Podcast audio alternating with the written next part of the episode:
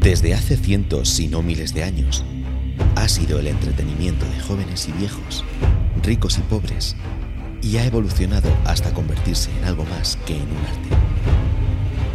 Es tan importante mantener el secreto de sus técnicas. ¿Sabes dónde o cómo se puede aprender? ¿Crees que eres capaz de resistirte a su poder? En el podcast de hoy, levantaremos el velo de misterio que envuelve estos poderes ancestrales y sentiremos el verdadero poder de la mente, porque hoy hablamos de la hipnosis. ¿Me acompañas a saber algo más?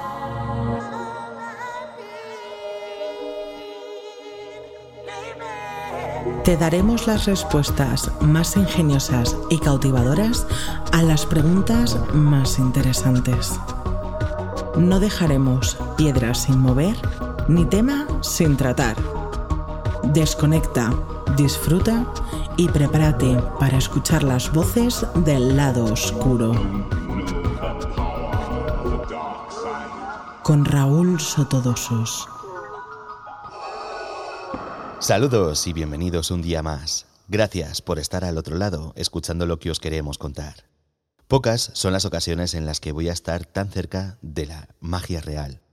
Ese poder de las palabras que durante tanto tiempo ha sido capaz de transportar a las personas que caen bajo su influjo a tiempos pasados que ni ellas mismas recordaban, o han sido sometidas a la voluntad de quien domina sus técnicas. Víctor Trenado, mi viejo amigo, Gracias por acompañarme en este viaje que seguro que muchos de nuestros oyentes no olvidarán. Y bienvenido al lado oscuro. Muchas gracias Raúl por invitarme y nada, vamos a disfrutar un poquito de este, de este podcast. Víctor, hora de comenzar el show. Me gustaría que nos explicaras a todos qué es esto de la hipnosis, de dónde viene. Bueno, vamos primero a empezar a definir lo que sería la hipnosis. La hipnosis como tal simplemente pues, es un estado máximo de concentración que se focaliza en una única idea. De esa forma, si conseguimos que una persona focalice toda su atención en una única idea, todo lo que sea cualquier tipo de estimulación externa le va a parecer menos real. Un ejemplo claro, si yo te digo, imagínate que hay un perro, parte de tu cerebro sí que es consciente de que está imaginando un perro. Ahora bien, si toda tu mente se focaliza en una única idea, que es imaginar el perro, se convierte en tu realidad, porque solo estás focalizado en eso. Esa sería como una especie de definición básica. También se puede definir como un estado alterado de la conciencia, porque para otro tipo de hipnosis conseguimos que el sujeto pues hable un poquito más eh, liberado, todo este tipo de, de ideas. Y nada, ¿de dónde viene la hipnosis? No se puede llegar a estudiar porque realmente se supone, es que se cree que la hipnosis ya viene desde que somos capaces de comunicarnos. Teniendo en cuenta de que toda la hipnosis es comunicación, verbal como corporal, si todo eso lo llevamos a que eso sería hipnosis, se supone que desde que tiempos, desde que ya la gente empezó a comunicarse, desde que los seres humanos ya empezamos a, interactuar entre nosotros, ya se puede decir que hubo una parte de hipnosis. Se recogen en ciertos sitios, como la pirámide de Egipto, se cree que se utilizaba la hipnosis. Típico ejemplo, había un pasillo muy largo donde se supone que al otro lado del fondo, o sea, al otro extremo de la pirámide, eh, veías al dios. O interactuabas con algún tipo de dios o con algún tipo de creencia. Entonces la gente iba andando hacia allí, al pasillo, y al final del pasillo se obraba el milagro, se obraba la magia. Lo único que al final se dio cuenta de que era su gestión, porque todo el pasillo que llevaba hasta el centro estaba lleno de, agujeros por los lados, por donde se cree que los antiguos iban dando ideas, iban dándote ideas, mientras tú pasabas por ese pasillo te iban dando ideas, iban metiendo ideas por los agujeros. Además también jugaba mucho con el juego de luces, de tal forma que cuando llegabas al final del pasillo, llegaba ya en un estado totalmente que lo que hubiera te lo podrías llegar a creer. Luego, ¿qué más contar? Pues, por ejemplo, también se cree que los druidas, los chamanes de tribus, utilizaban mucho la hipnosis como curación, porque la hipnosis sirve mucho de placebo. Entonces, claro, todos los druidas, todos los chamanes utilizaban eso pues, para quitar dolores, para evitar tipos de ideas que tenía la gente que eran muy psicológicas. Muchas histerias que tenían era muy psicológico. Entonces, todos eh, lo utilizaban de esta forma. Ellos no eran conscientes de utilizar técnicas hipnóticas porque en muchos casos incluso ellos mismos utilizaban la hipnosis. Cuando ellos se lo creen, volvemos a lo de antes, alteran su conciencia de tal forma que se empieza a convertir la realidad en su realidad. Ellos se lo creen, consiguen que la otra persona se lo crea y de esta forma consiguen esa conexión hipnótica que hace que sí que es verdad que como placebo funcione bastante bien. Y bueno, luego así cosas más recientes, sí que tenemos eh, a Fran Anton Mesmer, fue una de las primeras personas que sí que empezó ya a investigar sobre ello. los mesmerianos, tienen la teoría del magnetismo animal. Es una teoría que tenía él que al final todos funcionábamos por energía y de esa forma con imanes, con magnetismo, conseguíamos curarnos. Conseguía curar todo tipo de, de cosas que le pasaba al sujeto. Se hacía mucho por aquella época unas quedadas que consistían, pues ponían una gran bañera donde todos estaban en ese interior, o por lo menos tocando el agua, y entre ellos se pasaban imanes. Se iban pasando imanes entre ellos, de tal forma que Mesmer creía que el, magnetismo iba a ir curándoles poco a poco. Entonces Mesmer les dejaba en la sala pasándose los imanes eh, por el agua durante un rato, y lo que pasa es que estos sujetos empezaban a experimentar comportamientos muy raros.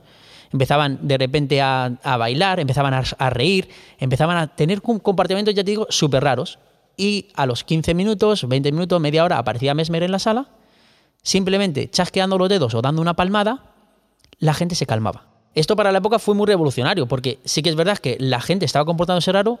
¿Y por qué ocurría esto?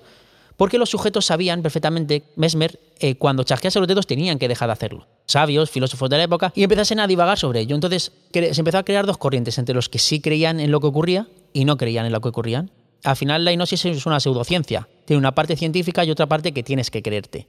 Pero sí que es verdad que se demostró que el comportamiento de la gente era un comportamiento para ellos real. Porque es muy importante, que exista en tu imaginación no quiere decir que no sea real. Algo que existe en tu imaginación es real para ti. Entonces, para esa gente sí que era real. Y Meme lo controlaba de tal forma que si sabían los sujetos que el chasquido lo tenía que parar, ellos paraban automáticamente. Y es cuando ya se empezó a estudiar. Hay estudiosos más importantes, como puede ser Ramón y Cajal, que utilizaba la hipnosis contra el dolor. Freud, por ejemplo, todo el psicoanálisis, se supone que era un mal, muy mal hipnotizador. Pero le valía mucho para todas las histerias que había en la época, para intentar curarlas o al menos por lo menos divagar sobre ello. Ya lo último así más, más estudiado sería Milton, que bueno, este, este ya sí que intenta hacer una hipnosis más parecida a la que tenemos actualmente. Ha transcurrido entonces bastante tiempo desde que empezamos con esto de, la hipnosis, ¿no? Y, la verdad es que nos has dejado los conceptos bastante claros y estas corrientes, ¿no? Que se han ido creando a lo largo del tiempo, pues un poco más al alcance de, de todo aquel que le interese este tema, ¿verdad? Este interesante tema. Creo que es importante aclarar, eso sí, conceptos clave antes de ahondar en ellos. Y creo que muchos de nuestros oyentes, y yo incluido, caemos en el error de confundir términos. Por ello te pregunto, ¿Es lo mismo mentalismo e hipnosis? El problema de esta pregunta es culpa de las propias personas que hacen la hipnosis y el mentalismo. Me explico, el mentalismo sí que es verdad que es una rama de la magia, es una rama del ilusionismo, porque lo han unido mucho los espectáculos. Sus shows siempre se ha unido el mentalismo con hipnosis, o al menos siempre se ha hecho alguna referencia a la hipnosis. Porque bueno, en pleno siglo XXI va a ser raro que nos creamos que una persona realmente tiene unos poderes paranormales en los que te puede leer la mente, puede predecir un futuro, todos de acuerdo en que eso es complicado que nos creamos. Entonces, eso es el mentalista. Nos genera la ilusión de que esos poderes existen y dentro de ese espectáculo está tan bien hilado, todo tan bien guionizado, que conseguimos ver eh, que esa persona realmente tenga poderes o al menos sospechar de que pueda tenerlos. Ese es el ilusionismo, esa es la rama, que siempre se basa en ese secreto. La hipnosis no. La hipnosis no tiene un secreto como tal. Lo único que tiene la hipnosis es unas técnicas o un conocimiento más que un secreto. Lo que pasa es que muchos mentalistas utilizan la hipnosis dentro de su show porque es algo muy misterioso, muy secreto y a la gente le fascina mucho. Pero no deberíamos unirlos como conceptos. En un show estupendo con mentalista utiliza la hipnosis para aumentar su show, aumentar su ilusión, pero si vemos un espectáculo real de hipnosis, es un espectáculo que está fuera de la magia, fuera del truco, por así decir, porque esta persona no va a guardar un secreto. Va a guardar los conocimientos, porque al final, obviamente, hay que diferenciar lo que vemos en la tele. No, un espectáculo no está para enseñarte lo que ocurre, no está para explicarte lo que ocurre, simplemente para que disfrutes. En un concierto, tú vas a ver cómo toca la guitarra, cómo canta, pero en ningún momento estás explicando, oye, ahora voy a poner este acorde, voy a poner este acorde, voy a poner este acorde. Tú solo quieres ver el conjunto final, la ilusión. Pues esto es lo que ocurre igual en un espectáculo de hipnosis. Pero no es una rama de ilusionismo porque no tiene un secreto, no tiene un secreto que guardar. Quizá esto es culpa un poco de los libros o las películas, ¿no? Como nos estabas diciendo, porque al final la gente de a pie exclusivamente tiene esto como referencia, porque a no ser que vayas a, muchos espectáculos de, hipnosis o lo que sea, no, no, no eres consciente, ¿no? del verdadero trabajo que hay detrás. Me gusta mucho el símil que has hecho del concierto porque, porque realmente con eso lo aclara todo. Y está muy bien, está muy bien, Víctor. Continuando por este camino y por dejarlo todo claro, como te decía, todos hemos visto en libros y películas meter a la hipnosis en el mismo saco, ¿no? Por llamarlo de alguna manera. Pero intuyo que no van por ahí los tiros, ¿verdad, Víctor? Eso es, efectivamente. No tiene por qué venir hildado mentalismo con hipnosis. No es lo mismo. Se puede utilizar, pero no lo mismo. La hipnosis va mucho más allá. De hecho, un espectáculo de hipnosis tiene un, un secreto que guardar, por lo cual todo es abierto. Los espectáculos que ocurren en la tele, en vídeos de YouTube, como tú has dicho, no tienen nada que ver. O sea, podemos estar de acuerdo en que lo que vemos en la tele puede ser real, pero no como lo hacen. Cuidado aquí. Es importante saber, el espectáculo de 1, 2, 3 Hipnotízame de Just to Sun, sí que es verdad que todo lo que hace lo puede hacer con hipnosis. ¿Es verdad o no? Depende. Es verdad lo que puede llegar a hacer, pero no como lo hace. Ese público que sale no es 1, 2, 3, duerme. Toda esa gente viene preparada, todo ese público ya está preparado con varias sesiones de hipnosis, pero por lo menos esa, gente ya sabe lo que va a ocurrir. No son compinches como tal, esas personas están actuando libremente, pero están preparadas, saben lo que va a ocurrir. El hipnotista tiene que dedicar un tiempo a la explicación. Es la parte en la que la gente está más atenta, pero eso en la tele es mucho tiempo y el tiempo en la tele es oro. Mucha gente me pregunta, ¿es verdad que simplemente un, dos, tres y te duermes? Sí, es verdad, totalmente de acuerdo. Puedes coger a un sujeto, arriesgarte a decir un, dos, tres, duerme. Si lo haces con muy buenas técnicas, muy buena expresión corporal y concretamente diciendo unas palabras concretas, sí puedes llegar a dormir, pero sería jugártela, porque no todo el mundo va a entrar a la primera requiere proceso, requiere saber en qué estado se encuentra su mente. No es tan fácil como nos lo pintan, pero claro, ellos tienen que dar espectáculo y al final eh, el espectáculo es todo en este, en este sentido. Qué interesante, Víctor. La verdad es que es de este tipo de temas que están muy dentro del colectivo común, que mucha gente ha oído hablar de ello, o como tú dices, lo ha visto por la televisión o en vídeos de YouTube, pero que es tan desconocido en realidad. Tiene tantos entresijos y, tanto misterio, ¿no? Tampoco al descubierto, por así decirlo, que bueno, pues que lo hace más interesante si cabe. Si en algo coinciden todas estas artes que hemos mencionado con anterioridad, es en lo vital entre comillas, que es guardar el secreto de sus procedimientos. Sí que es cierto, como tú nos estás comentando, la hipnosis sale un poco quizá de esos espectáculos de magia e ilusionismo, pero al fin y al cabo, yo creo que si, si coges y le cuentas a la gente cómo lo estás haciendo, pues pierde el interés, ¿no? Porque ya dejas de divertirte para aprender y a lo mejor pues no es lo que quieres hacer cuando vas a un espectáculo de hipnosis. Imagino que va más allá de estropear la sorpresa, como te estaba diciendo. Cuéntanos, ¿Es realmente tan importante guardar el secreto de estas técnicas?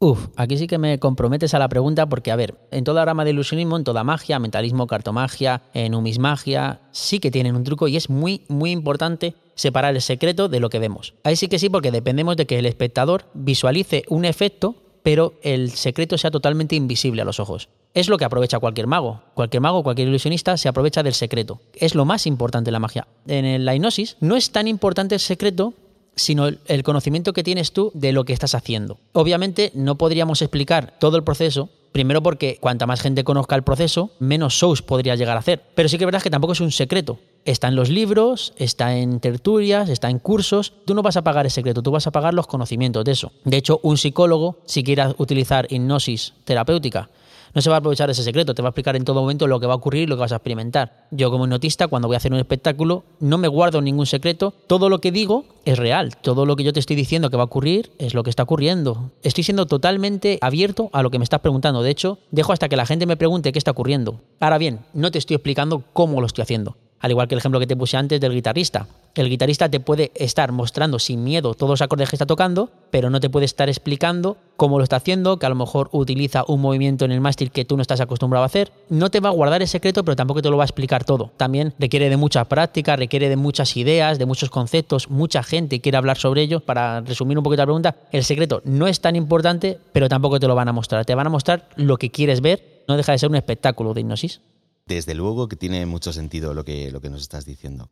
De verdad te lo digo que me está pareciendo fascinante el podcast de hoy junto a Víctor Trenado y seguro que, que, habrás despertado una curiosidad especial en muchos y muchas de nuestros oyentes. Ya nos has contado la importancia vital que tiene para algunas técnicas el secreto y la importancia vital de los conocimientos ¿no? para el tema de la hipnosis. Pero te voy a preguntar, si alguien quisiera aprender estas mágicas artes, ¿cómo, dónde y a quién deben recurrir? Y una pregunta quizá un poco controvertida, ¿se puede aprender viendo vídeos de YouTube? Vale, cuando después de hacer un show se te acerca la gente, es que me gustaría aprenderlo, me gustaría saber cómo lo has hecho. A ver, bueno, vamos a empezar primero por lo de YouTube. Obviamente, YouTube, como cualquier otro, otra página de streamers, como cualquier otra página de contenido, la gente gana dinero gracias a que vea sus vídeos. Entonces te tienen que tener enganchado, no te pueden decir cómo se hace ni cómo ocurre realmente. Pasa igual que con la tele. Ahí te van a explicar solo conceptos básicos, pero no te van a explicar todos los secretos. Obviamente esa gente no quiere, por así decir, que tú te conviertas en un gran hipnotista. Además de que al final tienes muchas preguntas, muchas dudas, necesitas muchos conceptos que esa persona no te puede dar. Para empezar, porque necesitas un feedback muy importante en esto. Cada persona tiene que hacerlo de una forma distinta, no vale con imitar. Entonces, para aprender, yo lo que recomiendo a la gente, sobre todo, es eh, estudiar mucho grandes hipnotistas que puedan tener acceso a ellos. Si tú puedes eh, hablar con algún hipnotista y está abierto a dar un curso o a dar un seminario, sería muy importante que le escuches. Esa persona ya lo ha hecho, sabe lo que se hace, sabe cómo hay que hacerlo y posiblemente pueda explicarte muchas cosas. Luego, muy importante también, cuidado con todos los cursos. Si escribes curso de hipnosis en Google, te va a ver montones de academias, curso de hipnosis de no sé qué. Cuidado que no es una rama oficial. Todos te prometen diplomas, todos te prometen tal, pero al final son diplomas que valen lo mismo que si yo te escribo, ha cumplido el curso con creces. Da igual, al final no es una rama que se pueda llegar a estudiar oficialmente, es una pseudociencia. De hecho, antiguamente las, en las universidades, en la carrera de psicología, sí que era una optativa, pero muchas universidades lo han dejado de lado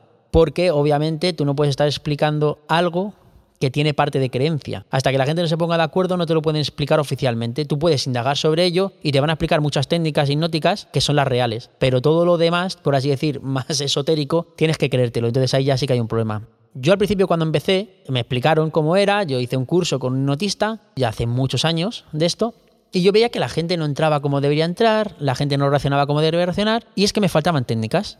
Entonces, a partir de ahí empiezas a estudiar un poquito de PNL, que es la programación neurolingüística, la expresión corporal, que también es muy importante, otro tipo de técnicas, porque claro, ten en cuenta de que aquí te dicen, con esta técnica haces esto y se va a dormir. Ya, y si con esa no, porque la mente es un mundo, cada persona tiene su idea, cada persona tiene sus ideas, sus vivencias, entonces tú tienes que tener un amplio abanico de recursos que te permitan llegar a eso. Principalmente es eso, hablar con hipnotistas, gente que se haya dedicado a esto, intentar sobre todo que sea presencial, que puedas hablar con ellos y que te expliquen muy, muy bien todo. Y con ejemplos mucho mejor, claro. Pues ya sabéis, atesorad este conocimiento como, como si fuera oro puro porque poca gente seguramente eh, sepa a dónde acudir o cómo hacerlo. Aquí os voy a dejar el contacto de Víctor bueno, pues por si os interesa y queréis saber un poquito más, para que podáis contactar con él y que él obre sus artes con vosotros.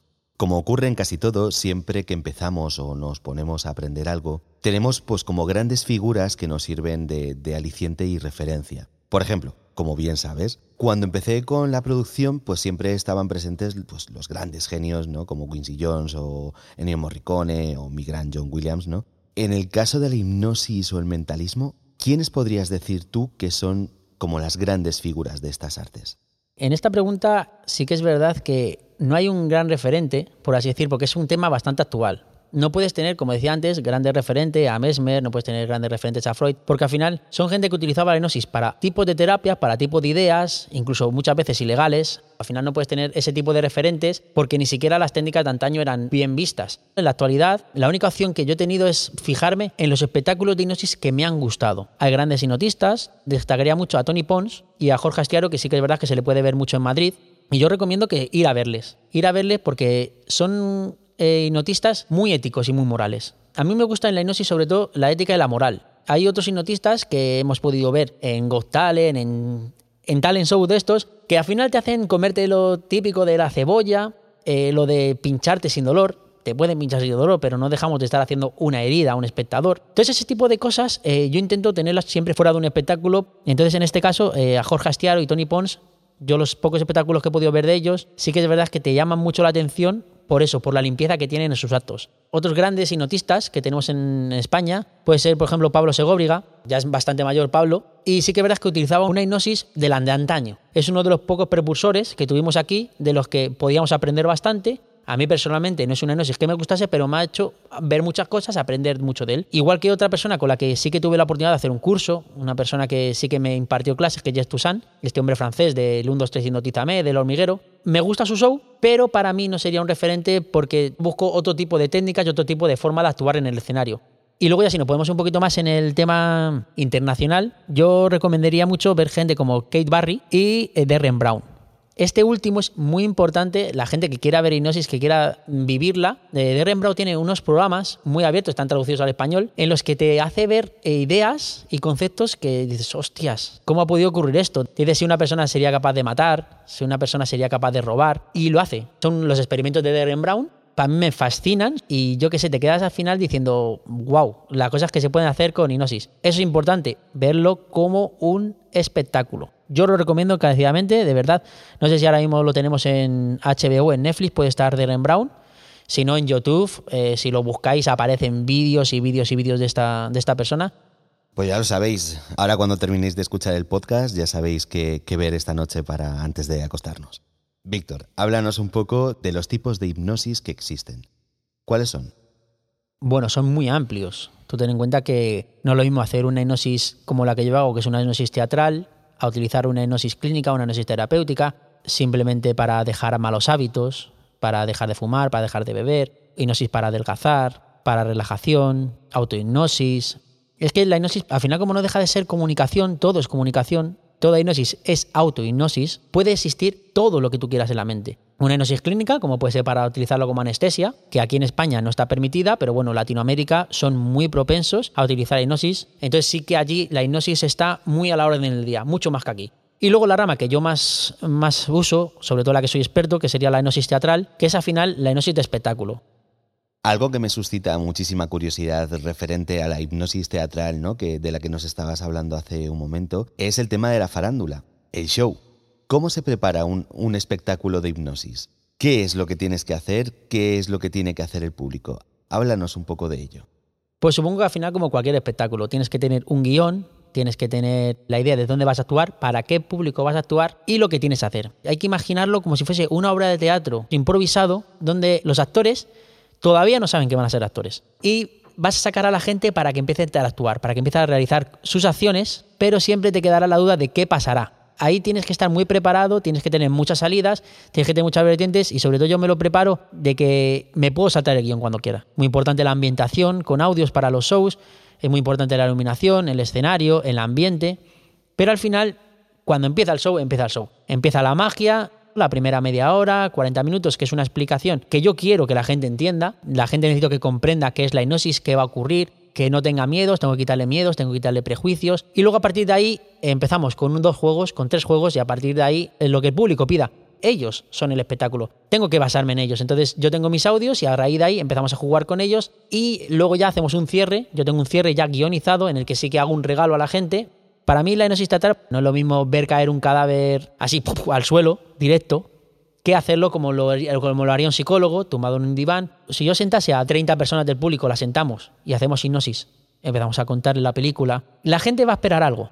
Esas personas están viviendo, las personas que lo están viviendo lo están flipando porque ellos sí lo están experimentando. Pero el resto, al final, no dejan de ver 30 personas sentadas. Y eso no puedes permitirlo en un espectáculo, porque al final el espectáculo es entretenimiento. Le que la gente baile, que la gente ría. Cuando ves 10 cadáveres tumbados en el suelo, ves caer esas personas a plomo, eso es lo que quiere ver la gente. La gente paga un espectáculo para verlo. Y el show no dejamos de ser showman que tenemos que darnos a que la gente viva o vea mucha parafernalia y mucha floritula ya sabéis, para poder vivir tanto las sensaciones visuales como la experiencia propia de la hipnosis, no dejéis de ir a, los espectáculos del fabuloso Víctor Trenado, que seguramente lo disfrutéis como niños, segurísimo. Te voy a preguntar, tú que llevas tantos shows a tu espalda y que habrás vivido un sinfín de experiencias por parte de la gente que ha disfrutado tu arte, ¿cuáles dirías tú que son las sensaciones que puede vivir un hipnotizado? Yo he visto en directo, queridos oyentes, y más de una vez el poder de Víctor y puedo decir que impactado sería la, palabra adecuada para definir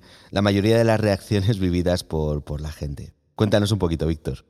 Lo que vive una persona eh, bajo hipnosis es primero una relajación. Mucha gente cuando pregunta eso, la gente piensa que vas a vivir fantasías, vas a ir a otro mundo. No, no, no. Primero empezamos con una relajación para que ellos mismos tengan que autohipnotizarse.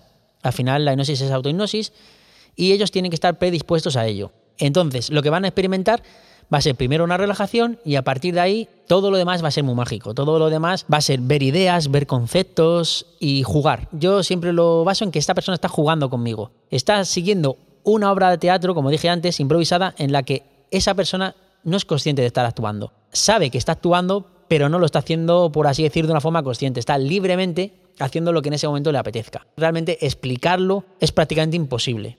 Yo lo he vivido, yo por supuesto antes de, antes de aprender me hipnotizaron y fue cuando me picó la curiosidad de qué está pasando con mi cuerpo, qué está pasando, y es cuando te das cuenta de lo que tiene la mente dentro, el amplio desconocimiento que tenemos sobre ello, porque incluso muchas veces habremos escuchado la idea de que no utilizamos el 100% del cerebro. A ver, el 100% se utiliza del cerebro. Otra cosa es que lo utilicemos de una forma consciente. Importante, no se utiliza de una forma consciente. Al final, conscientemente utilizamos el 20 y pico por ciento. Todo lo demás es subconsciente o inconsciente. Aquí habría que diferenciar. Por ejemplo, si yo voy andando por la calle, no puedo pensar en que voy andando por la calle. De hecho, yo no sé andar de forma consciente. Esto pasa mucho en las personas que están en segundo plano, los extras del cine. Muchas veces cuando les vemos pasar por detrás, andan raro, se comportan raro. Dices tú, qué, qué mal anda esta persona. Es porque esa persona le han dicho, tienes que andar de aquí a allí, y esa persona está pensando en andar. Una vez que piensas en andar, tu cerebro colapsa porque no sabe andar pensando. Una persona en estado hipnótico lo piensa y como no es consciente de estar imaginándolo, sí que es verdad que actuaría de una forma libre. Por eso muchas veces cuando vemos el espectáculo, lo que más suele decir la gente es, tiene que estar en hipnosis, porque qué bien actúa. ¿Por qué un actor tiene que aprender a actuar si al final le estamos pidiendo que haga lo que hace en su día a día? Beber un vaso de agua, hablar, charlar, apuntar con un arma. Dices tú, vaya por Dios, ¿cómo es posible que esto no sepas hacerlo? Porque esa persona tiene que pensar que lo hace. Y luego ya, bueno, hay una parte que es inconsciente que tu cuerpo va a hacer, quieras o no.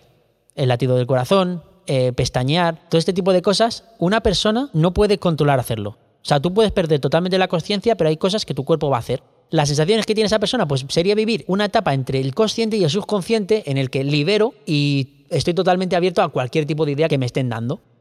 Yo creo que la mejor forma de, de, responder quizá a esta última pregunta que te he hecho es, es, que la gente lo viva. Y no se me ocurre una forma mejor de hacerlo que tratando de que nuestro querido Víctor nos haga algún juego, algún ejercicio dentro del podcast de hoy para que viváis en vuestras propias carnes el estado del cual pues va a tener el control nuestro querido amigo. Víctor, el podcast es tuyo ahora mismo.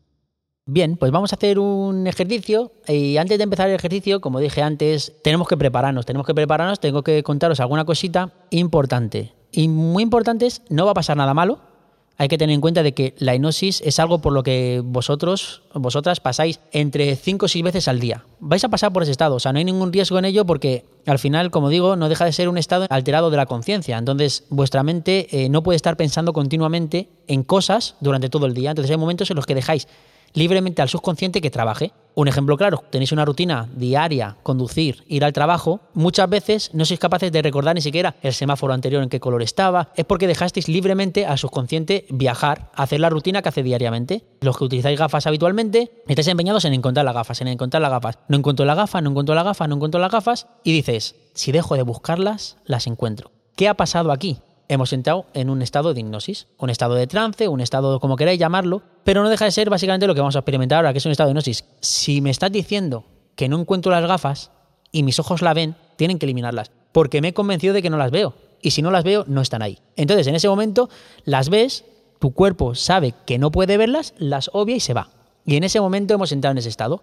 ¿Hay algún riesgo? No, en ningún caso. No hay ningún riesgo, no hay ningún problema que puedas tener bajo hipnosis, lo que sea. Mucha gente te pregunta, ay, pero me quedaré tonto, me quedaré allí. No, no, no pasa absolutamente nada. Es un estado natural de la mente, es un estado que, como hemos dicho, viene de hace siglos. No hay ningún, ningún riesgo. Tampoco voy a tener un control total sobre vosotros. Esto también es una pregunta que me hace mucho. Eh, va, pero me vas a poder controlar. Eh, no, realmente tú al final vas a hacer lo que quieras hacer cuando quieras hacerlo. Nadie va a controlar tu mente. Si no, yo podría perfectamente ir a robar un banco. Yo podría ir, decirle al dueño, un, dos, tres, duerme, ahora me vas a dar todo tu dinero. No es como lo vemos en las pelis. Y bueno, y cosas buenas que tiene esto. Ahora sí que es muy importante que esto lo escuchéis. Despertará vuestra mente un estado hipnótico. Es un estado que toda mente tiene. Simplemente que tu mente va a conocer lo que es concentrarse en una única idea. De esta forma, cuando tú vayas a leer un libro, cuando tú vayas a ver una película, podrás concentrarte mucho mejor. Si lo potencias en tu día a día, pues al final conseguirás meterte en la peli y no salirte de ella. Otra cosa también que es importante, como dije al principio y he repetido alguna vez, es autohipnosis. Si estáis en compañía, no hace falta que miréis al lado si lo estará haciendo, si no, habrá hecho él, no habrá hecho, es para vosotros, es una cosa para vosotros. Si lo estás escuchando, no te preocupes de nada más, únicamente vas a ir siguiendo los pasos que te voy indicando, escuchando mi voz y a partir de ahí verás que van ocurriendo cosas. Déjate llevar por la experiencia, es lo más importante, dejarte llevar por la experiencia y al final vivirla y disfrutarla, que de eso se trata. Y una cosa importante, es un podcast, eh, no estoy con vosotros, no, no me guiaré por cada persona vuestra, hay que pararse, ¿vale? No, no, vayas conduciendo y te pongas a hacer estos ejercicios porque posiblemente te relajes. Entonces, es importante que estés cómodo, que estés relajado, que estés así posible sentado, relájate y disfruta. Y bueno, empezamos. Quiero que escuchéis porque quiero que cerréis los ojos. Eso es, cerramos los ojos y únicamente concentraros en mi voz. Quiero que cojáis aire. Y quiero que sintáis como poco a poco vamos a ir relajándonos más y más. De hecho, iré chasqueando los dedos. Este chasquido únicamente será para que estéis cada vez más y más relajados. Volvemos a coger aire. Perfecto. Ahora quiero que imaginéis un lugar. Un lugar en el que estaríais vosotros, vosotros mismos, sentados, relajados. Miráis por vuestros propios ojos y os encontráis tumbados. Ese es el lugar mágico para vosotros, especial, en el que estáis únicamente vosotros. Podéis miraros las piernas, podéis miraros los brazos, pero estáis totalmente relajados. De hecho, el clima es fabuloso. Si hay un poquito de frío, quiero que os abriguéis un poquito más. Y cada vez estaréis más y más relajados. Estando en esta relajación, quiero que volváis aquí a la hora con los ojos cerrados y que volteéis los ojos de 180 grados. Que intentéis ver lo que tenéis a través de la nuca. Es importante, es un ejercicio de imaginación, así que podremos ver lo que tenemos detrás de la nuca. Podemos visualizar esa parte, una pared, un sofá, cada uno lo que tenga en la parte de atrás. Eso es, dejamos de forzar los ojos y volvemos a ese lugar mágico de descanso ahora. Más y más relajados. Sentir como cada vez vuestro cuerpo se va relajando más y más. Ser conscientes de algo que nunca habéis sido conscientes, de que la cara se va relajando. Cae la frente, caen los párpados, las cejas empiezan a caer más y más los mofletes, ser consciente de esos mofletes como cada vez van cayendo más. Los labios, como empiezan a caer. La barbilla, como cae para abajo. Y más relajados. Y los hombros, empiezan a caer los hombros más y más. Con esta relajación de nuevo vamos a volver a la y a la hora, con los ojos cerrados. Y quiero que os imaginéis a vosotros mismos en la posición en la que estáis. Salir de vuestro cuerpo como de un salto salimos del cuerpo y nos visualizamos al fondo. Pero quiero que os percatéis de una cosa, de que vuestro cuerpo no tiene los párpados, los párpados han dejado de estar. De hecho es como una única membrana, imposible de romper, como si dos persianas de plomo hubiesen caído totalmente y os visualizáis ahí, os estáis mirando desde fuera. Ese cuerpo que habéis dejado ahí está totalmente relajado, sin párpados. De hecho haremos un ejercicio, a la cuenta de tres intentaréis con todas vuestras fuerzas abrir los ojos, pero es de locos. Cuanto más intentéis abrir los ojos, más y más sellados estarán. Visualizadlo fuertemente porque uno, cada vez más y más cerrado, fijaros. Dos, eso es. Y recordad que cuando cuente tres, con todas vuestras fuerzas intentaréis abrir los ojos, pero cuanto más lo intentéis, más y más se cierran, eso es. Y tres, podemos intentarlo fuerte, vais a ver que cuanto más lo intentáis, más y más se cierran. ¿Le veis ahí? Eso es, más y más cerrados. Eso es, si cogemos aire, y nos relajamos más y más relajados. 5, 4, eso es 3, más y más relajados. 2, 1 sueño. Estamos ahora en un estado de concentración, cada vez más y más relajados. 3, 2, 1 y 100% más y más relajados. Ahora, a la cuenta de 3, abrir vuestros ojos y estaréis tal y como estabais al comienzo de estos ejercicios. Recordar que a la cuenta de tres podremos abrir los ojos y estaréis tal y como estabais al comienzo de estos maravillosos ejercicios. Una, quiero que notéis como todo vuestro cuerpo vuelve en sí. Eso es, quiero que seáis conscientes de todo vuestro cuerpo. Dos, notar como vuestra, vuestra cara le viene como un aire de montaña. Eso es. Y tres, para arriba, bien despiertos, ojos abiertos. Eso es genial. De verdad, mis queridos oyentes, yo he hecho el ejercicio que, que ha hecho Víctor y prometo, os juro por mi madre que no he sido capaz de abrir los ojos. Qué maldito bellaco. Has conseguido dejarme sin palabras y te garantizo, querido amigo, que esto no es nada, nada fácil. Me encantaría de verdad que nos dijerais a través de las redes sociales si habéis caído en presa del hechizo de Víctor como yo o habéis sido capaces de resistirlo. Además, esto le ha puesto un broche de oro al podcast de hoy que tristemente pues tenemos que ponerle punto y final. No sin antes que les digas a nuestros oyentes qué tienes preparado para el futuro próximo. ¿Dónde podremos disfrutar de tu arte próximamente?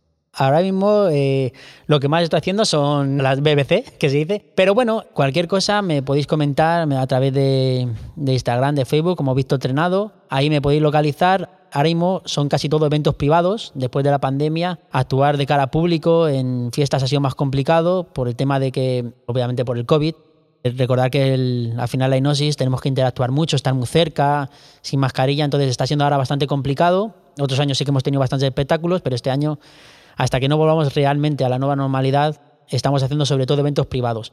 No os preocupéis, cualquier cosa, cualquier persona que quiera contratar esto, cualquier persona que quiera experimentarlo, me puede localizar, estoy abierto a cualquier idea y sin problema. Pues ya lo sabéis, chicos, ya sabéis qué tenéis que hacer si queréis disfrutar de, este maravilloso arte que, desempeña nuestro, nuestro querido Víctor. Queridos oyentes, si os ha gustado esta pequeña demostración y os ha gustado los poderes mágicos y ancestrales de, Víctor, no podéis perderos el espectáculo que, bueno, pues que realiza.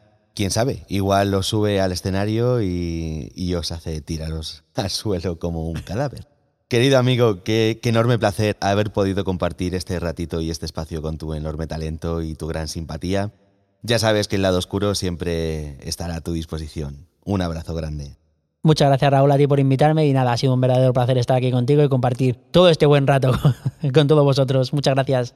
Y ya os lo ha dicho, si queréis saber más o poneros en contacto con Víctor, Podéis hacerlo a través de su perfil de Instagram, arroba Víctor barra baja trenado, así como Facebook como Víctor Trenado, así como disfrutar del resto de su contenido, que os garantizo que como poco os vais a echar unas risas y no os arrepentiréis.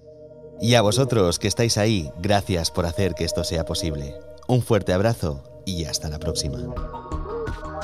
No olvides pasarte por nuestras redes sociales, así como las de nuestros invitados. Si quieres darnos tu apoyo, lo puedes hacer a través de Patreon. Recibirás contenido exclusivo. Y si no quieres perderte ninguno de nuestros podcasts, suscríbete.